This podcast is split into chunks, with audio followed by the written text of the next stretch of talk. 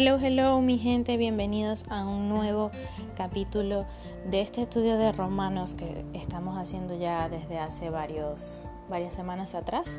Y bueno, vamos ya por el capítulo número 5. Creo que este capítulo es bastante hermoso em, y marca una nueva temporada, como una nueva sección en el libro de romanos. Les comento esto porque me parece que hasta ahora Pablo va demostrando el poder del Evangelio, lo que el Evangelio es capaz de hacer y lo que Dios determinó que fuese el Evangelio. Ahora, empieza a hablar de qué viene después de creer, de todos los beneficios, de todos los regalos, todos los dones que Dios tiene para nosotros después de creer. Y creo que es bastante, bastante bonito por eso.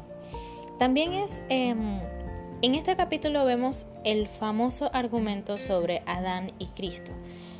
Esto ha marcado una, siglos y siglos de estudio por parte de teólogos, por parte de gente que le gusta estudiar la Biblia. Y el, el problema que se busca resolver o situación que se busca entender con esta, con esta relación es que Pablo plantea que por medio de Adán, para los que pueden no conocer la historia, Adán es el primer hombre que Dios crea en el jardín del Edén. Pueden conseguir la historia en el libro de Génesis. Adán es, por medio de Adán entra el pecado a la humanidad. Y Pablo plantea que así como por un hombre entró el pecado, que en este caso es Adán, asimismo por un hombre, que es Cristo, en este caso, llega la salvación y se quiebra esta relación con el pecado. Entonces, Él nos habla de que hay esperanza en la salvación. Nuestra salvación determina la esperanza que nosotros tenemos para un mejor mañana. Puede que hoy todo esté gris, todo esté nublado, haya mucha bulla, que no podamos entender muy bien qué es lo que está pasando, pero nuestra salvación nos asegura una esperanza mayor. Y otro punto que es que es bien bonito es que la santificación de nuestros cuerpos, de nuestras almas, de nuestro espíritu y la santidad que nosotros ejerzamos en nuestra propia vida va a surgir a partir de la salvación. Y él pone un ejemplo aquí bastante interesante como el, lo que es el agua y el manantial. Podríamos decir que es como, que como ese cuento de qué viene primero, la gallina o el huevo.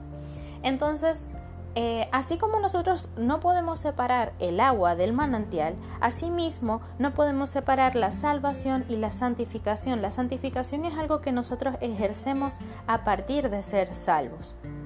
Ahora, ¿qué podemos mirar aquí?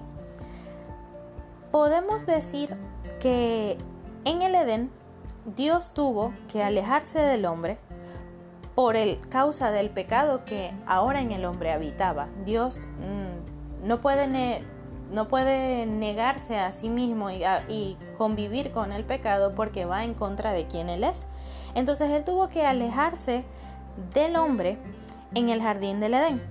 Pero en la cruz, por medio de la cruz y del sacrificio de Jesús, él es capaz de reconciliarse de nuevo con el hombre. La santificación que el hombre recibe a través de Jesús le permite a Dios de nuevo convivir y tener una relación íntima con Él. Y Pablo nos hace aquí una pregunta que quisiera que pudieras considerarla y tomarla en cuenta, que es, ¿la paz es ausencia de guerra? ¿Qué crees tú acerca de esto?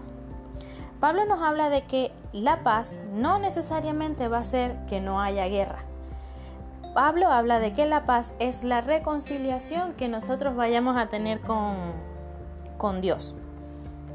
La paz no significa que todo va a estar bien, que todo va a marchar bonito, que mm, todo el mundo va a estar feliz y bueno, van a ver arcoíris todos los días. No. La paz significa la reconciliación que nosotros vamos a tener con Dios. Y algo importante aquí es que Dios entregó a su único Hijo para que nosotros podamos reconciliarnos con la creación. Este es el mayor acto de amor que jamás, jamás se va a volver a repetir. Ya fue hecho y nosotros todavía hoy podemos seguir reclamando los, ese regalo que Dios tiene para nosotros. Y un dato curioso es que en este capítulo es la primera vez que se menciona el nombre del Espíritu Santo en este libro, en el, específicamente en el libro de Romanos.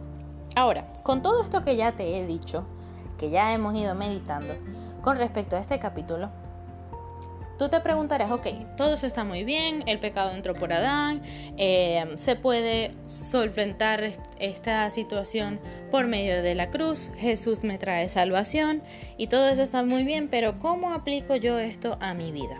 Ahora, un dato importante y no hay forma de como suplantar esto o compararlo con otra cosa y es que el único lugar el único lugar en el que nosotros nos podemos liberar del peso del pecado que entró por medio de Adán es a los pies de Cristo. No hay otro lugar, no hay otra solución, no hay otra, otra forma de vida, otro estilo de vida. El único lugar en el que nos vamos a liberar de este peso es a los pies de Cristo. Y algo hermoso que podemos ver en este capítulo es que donde abunde mi pecado, en ese mismo lugar va a sobreabundar la gracia de Dios. Y esa misma gracia de Dios me va a cubrir. Es, es, hermoso que nosotros podamos ver esto porque a veces decimos, yo estoy tan manchado por el pecado que no veo forma ni manera de que Dios pueda acercarse a mí, pues te digo hoy que la gracia de Dios va a sobreabundar y va a cubrirte en medio de, lo que sea que puedas estar pasando o de lo que sea que te haga sentir avergonzado o manchado. Es, muy, es una fórmula muy sencilla. Si tu pecado es uno, la gracia de Dios va a ser dos. Si tu pecado es 10, la gracia de Dios va a ser un 20. Siempre va a ser el doble. Te va a sobreabundar. Y algo hermoso también es que la salvación, como ya te lo había dicho, nos da la esperanza de un mejor mañana. Porque podemos, cuando nosotros recibimos la salvación en nuestra vida, ya no hay ya no hay situación o momento en nuestra vida que podamos decir esto ya ya es el final, porque la salvación nos dice ustedes en algún momento van a estar de nuevo conmigo y vamos a estar juntos para siempre. Una nos habla de una eternidad y nos permite entender que las situaciones, por más que sea todo, nos va a ayudar para bien así sea lo más, más oscuro. Lo que el enemigo quiso en un día decir esto va a destruir su vida, Dios va a decir, bueno, tal vez eh, por cinco minutos, pero yo eso lo voy a utilizar para, para bien. Y algo que, que me parece aquí bastante interesante es que se requieren dificultades para poder gozar de carácter. En este capítulo nos habla de como la, línea de tiempo que nosotros necesitamos pasar para poder ejercer un carácter. Y necesitamos de dificultades, de situaciones que nos, que nos hagan sentir incómodos, que nos hagan sentir eh, un poco perdidos, para que nosotros podamos retomar nuestro, nuestro rumbo de la mano de Dios y podamos gozar de carácter. Así que si, ¿qué te parece si me acompañas en una oración? Señor, donde sobreabunde mi pecado, allí en ese mismo lugar quiero que sobreabunde tu gracia. No hay mayor acto de amor. Gracias Jesús porque tu sacrificio hoy puede unirme de nuevo con el Padre, quien es santo, quien es justo, quien es fiel. Puedo saber que mi corazón está en paz y que mi mañana va a ser mejor que el día que estoy viviendo hoy. En el nombre de Jesús, amén y amén. Y bueno, si llegaste hasta el final de este podcast, te quiero pedir que puedas compartirlo con tus amigos, con tus familiares, que puedas escucharlo en familia, que puedas sacar ciertas notas, anotaciones de este capítulo y que puedas llevar este estudio conmigo. Así que nos vemos en otro capítulo. Chao, chao.